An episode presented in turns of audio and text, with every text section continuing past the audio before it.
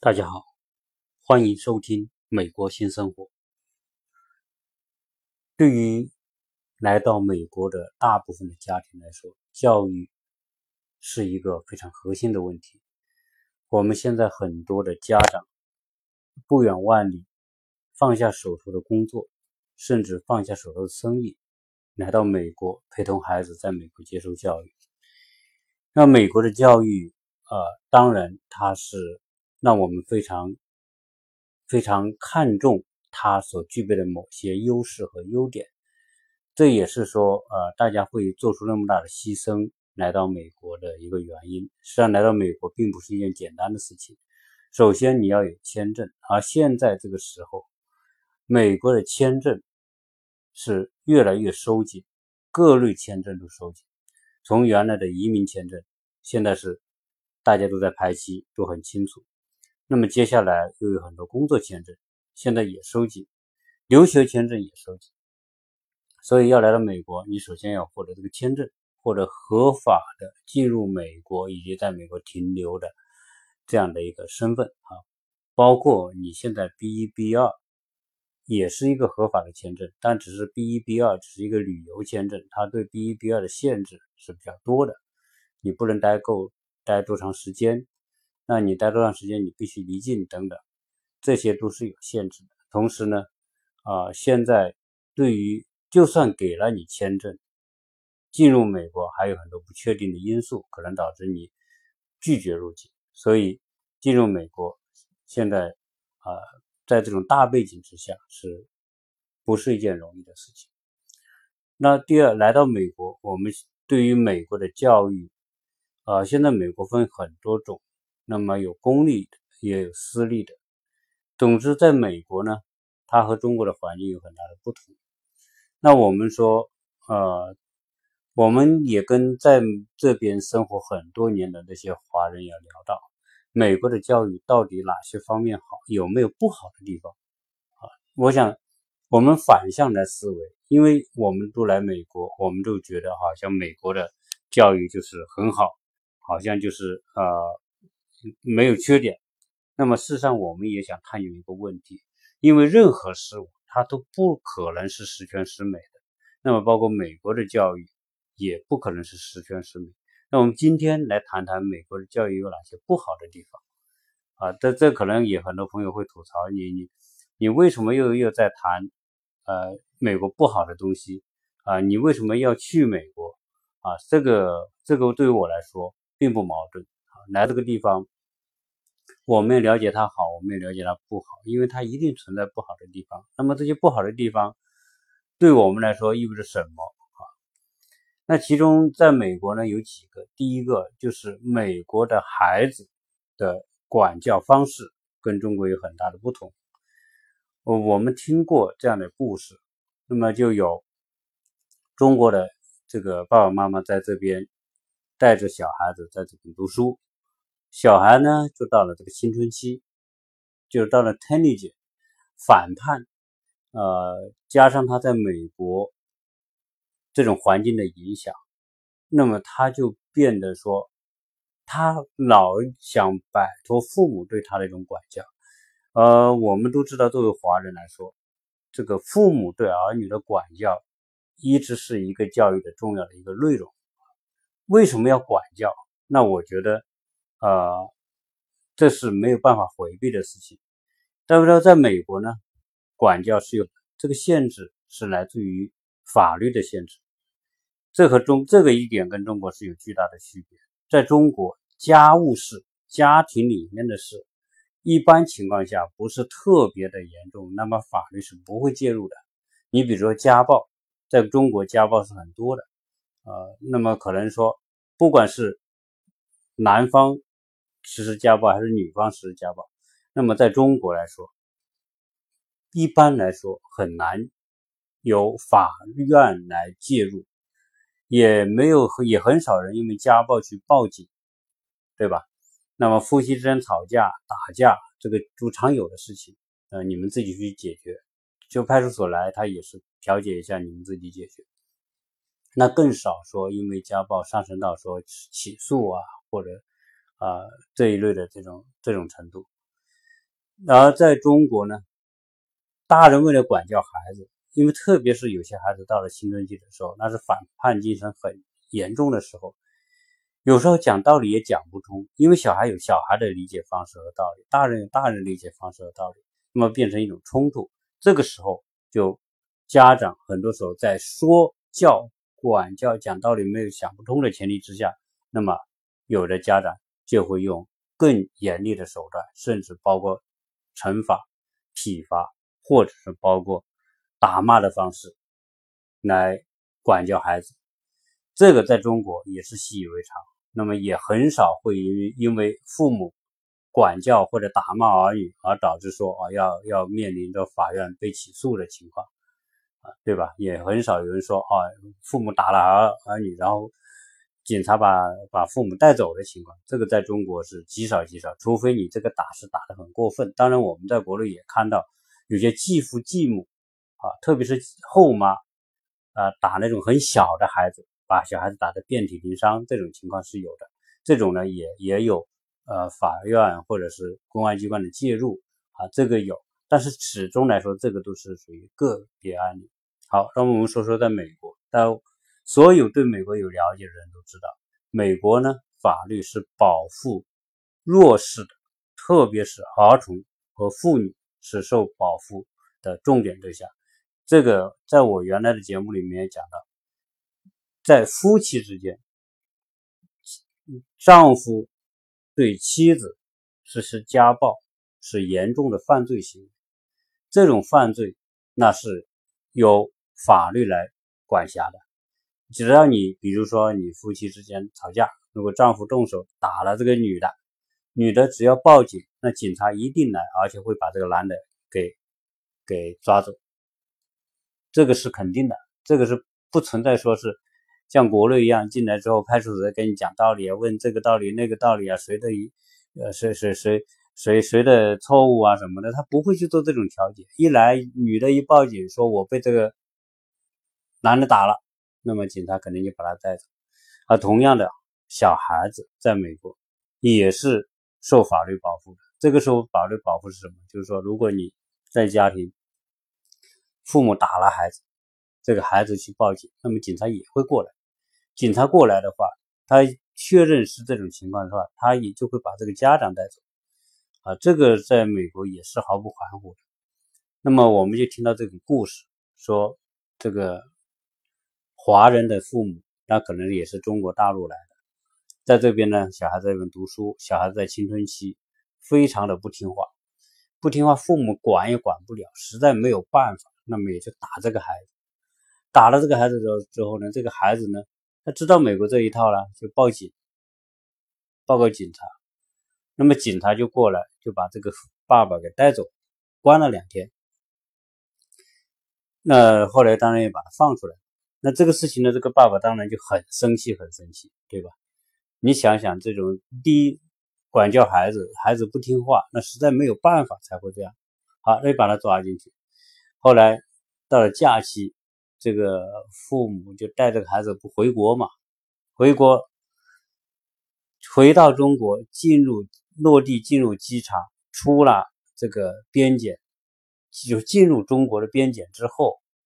这个父母就把这个孩子的护照给拿了，就在机场啊，这个我们很多人可能在新闻看到，就在机场，这个爸爸拿到那个那个护照的时候，那个当初在美国，因为小孩子报警，然后把他抓进去，那那口气呀，他实在是气不过，然后一到机场，一回到国内，就在机场就给小孩子一顿揍啊，这个这个一顿耳光一顿揍，因为他觉得这个实在是。是太不像样，这孩子，是吧？那作为中国人来说，很难接受这种。那在美国，就是这就就会有这种情况，你父母还不能随便打骂孩子，你打骂孩子就会导致警察干预，是把父母带走关两天。那我们为这个事情呢，也跟跟这边的这个在这边生活很多年的那些台湾的、香港的或者大陆的那些那些家长聊这个问题，对于这一点，他们。作为华人来说，是普遍是很摇头的啊。为什么摇头？因为这种事情，在中国人的伦理里面来说，这个这是这就是文化的差异。那么，呃，在中国人来说，这点是很难接受的。就是首先说，父母管教孩子是不能用打的方式。那这个问题呢，话说回来，当然从孩子的角度来说，啊，排除了那种恶性的这个家暴，就是说父母对儿子儿女家暴的这种情况啊，是排除了，因为你是不敢这样。但是呢，对于处于青春期的孩子，对于那种跟父母处于反叛状态的孩子，那么这个时候在父母没有办法管教的情况之下，那么这种。这种打骂的情况又不能够发生，那么这些家长实际上也是很无奈。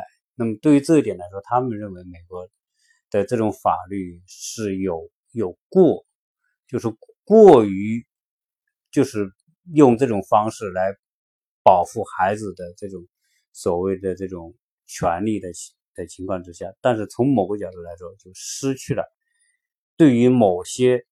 实在难以管教的孩子的一种一种一种管理手段，但这个我也不是主张说父母一定要去打孩子，这肯定是不需不行的。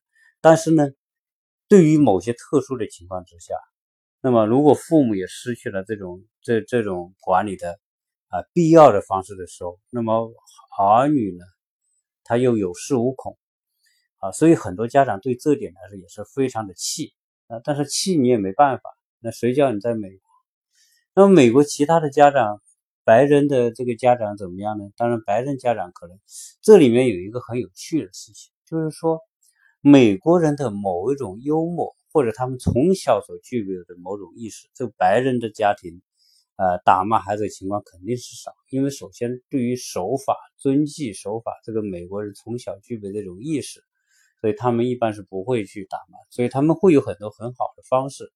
那么加上美国人本身有很多幽默性的东西啊，啊，很多转换的手段呐，或者他们本身从小就就养成的这种这种嗯忍耐也好啊，或者这种啊，这跟中国人不同的东西，就是说，这在美国家庭里面，这种像中国父母这种打骂孩子的情况，相对来说会更少一些。但你说会不会也有？那气气不过了，那只要是人都是有脾气，气不过也会有打骂的情况。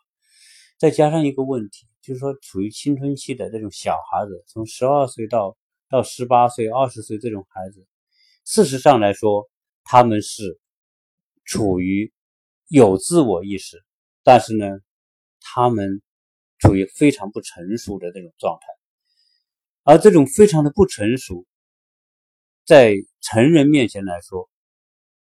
需不需要在在处于一种矛盾冲突状态又沟通不了的情况下怎么做呢？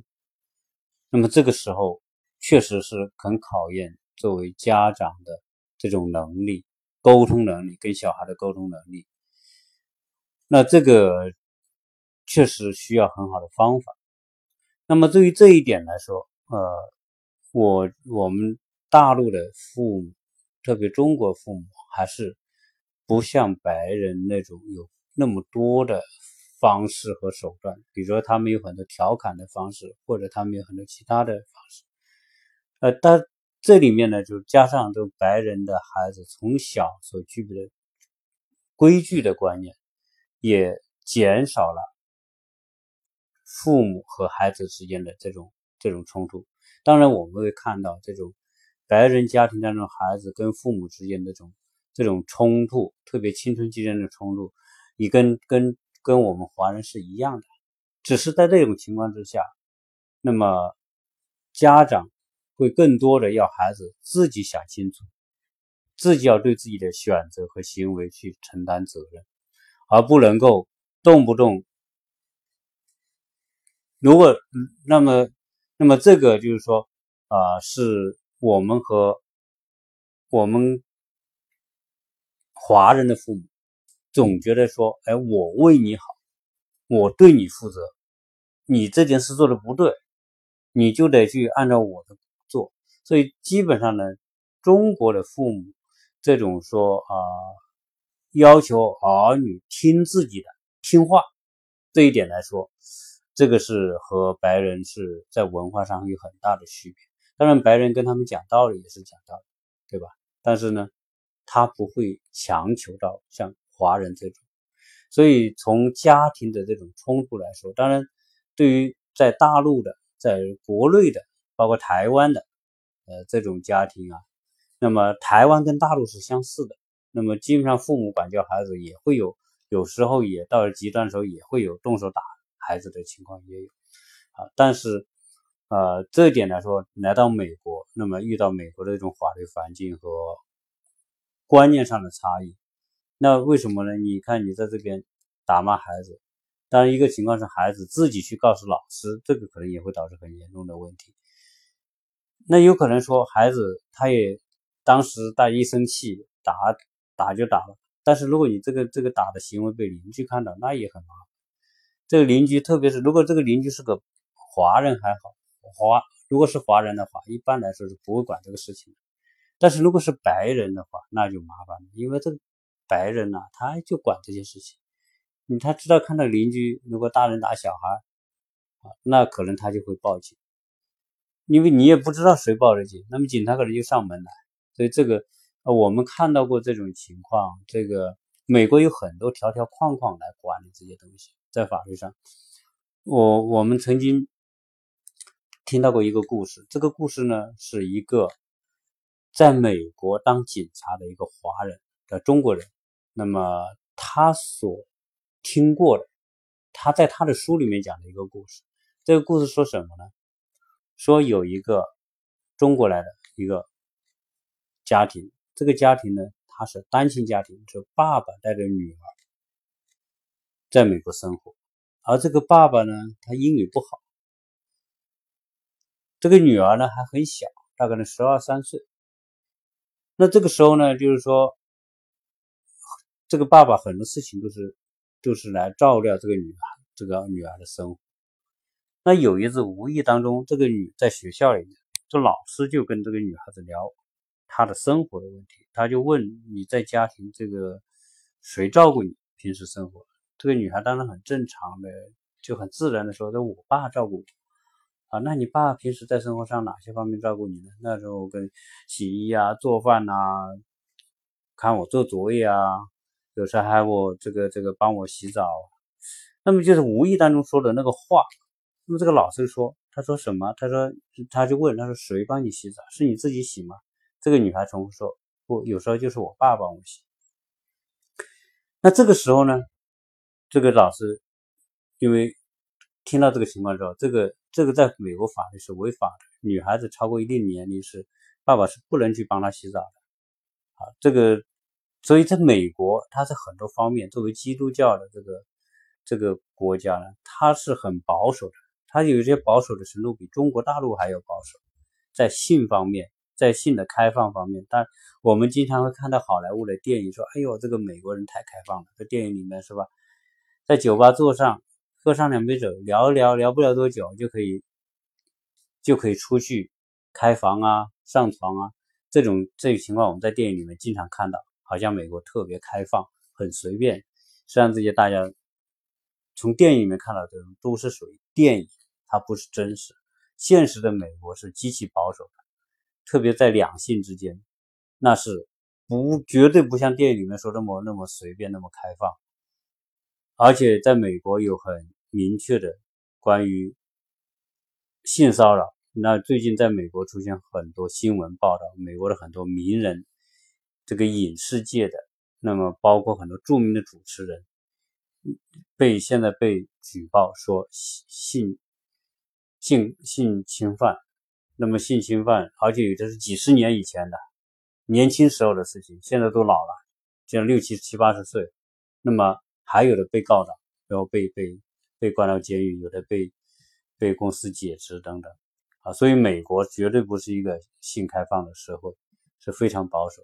那那你说这个小小孩大了，女孩子大了，那家作为男性的父亲是不能去帮他洗澡的啊，这是违法的。那么在学校里面，这个小女孩说她父她父亲跟她洗澡，后来这个老师就报警，说有这么情况，那警察就上门去，警察两个警察上门去到这个这个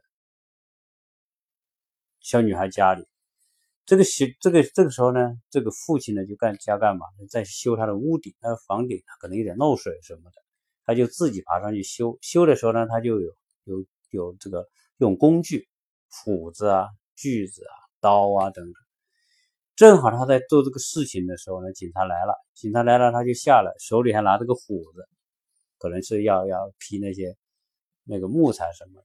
他拿着斧子，那么警察就就来跟他找他，找他的时候他又听不懂，听不懂的手里拿着个斧子，那么就是就这斧子在空中有时候要比划比划的时候，斧子在就在空中晃动，那么晃动，警察呢就告诉他，你要把斧子放下，你不能拿着斧子，要警告他，但是他听不懂，他不懂英语。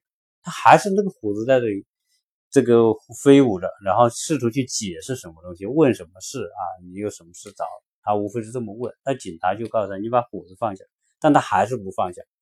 没放下之后，这个时候小女孩回家了。回家了之后呢，那么就就问警察怎么回事。那么警察说：“说我听到我们收收到报警，说你在家里面你。”父亲平时是你父亲帮你洗是洗澡，是不是这么回事？这个小女孩说：“是的。”好，那那警察说：“既然这样，我们根据法律，我们要把你的父亲带走。”那这个小女孩就翻译，把情况翻译给这个父亲说：“哦，因为平时你帮我洗澡，现在这是违法的，警察要把你带走。”那么这个这个男的一听就傻眼了，因为什么？因为这个情况他完全不。不可想象的事情，他说我又没有犯法，你为什么要把要要要要要把我带走？那么就，那么后来这个这个警察当时是说，这个你你把斧头放下，那么你跟我们走。但是这个男的当时就很生气，挥舞着斧头。后来这个警察在警告这个男的不听的情况之下，拿枪就把这个男的打了，直接就。打之后，这个男的就死了。所以这个事情呢，就是在在美国，在跟在中国巨大的差别。那所以在这边呢，这种林林总总的各种跟国内在法律法律层面的差异啊，是一个啊华人在这边会遇到的一个问题。甚至有可能说你在家里说话，对小孩说话声音大一点，都有可能被邻居举报啊。所以从这点来说，这个我们很多的家长。实际上也是有时候也是很无奈的，呃，对于如何管教青春期的自己的子女啊，有时候也没有什么特别好的办法。在这点上来说，可能大家在内心里面还是有很多的纠结。这是说，在美国管教孩子、打骂孩子，成为一个上升到法律所界定的范围。那么，这是很多华人的。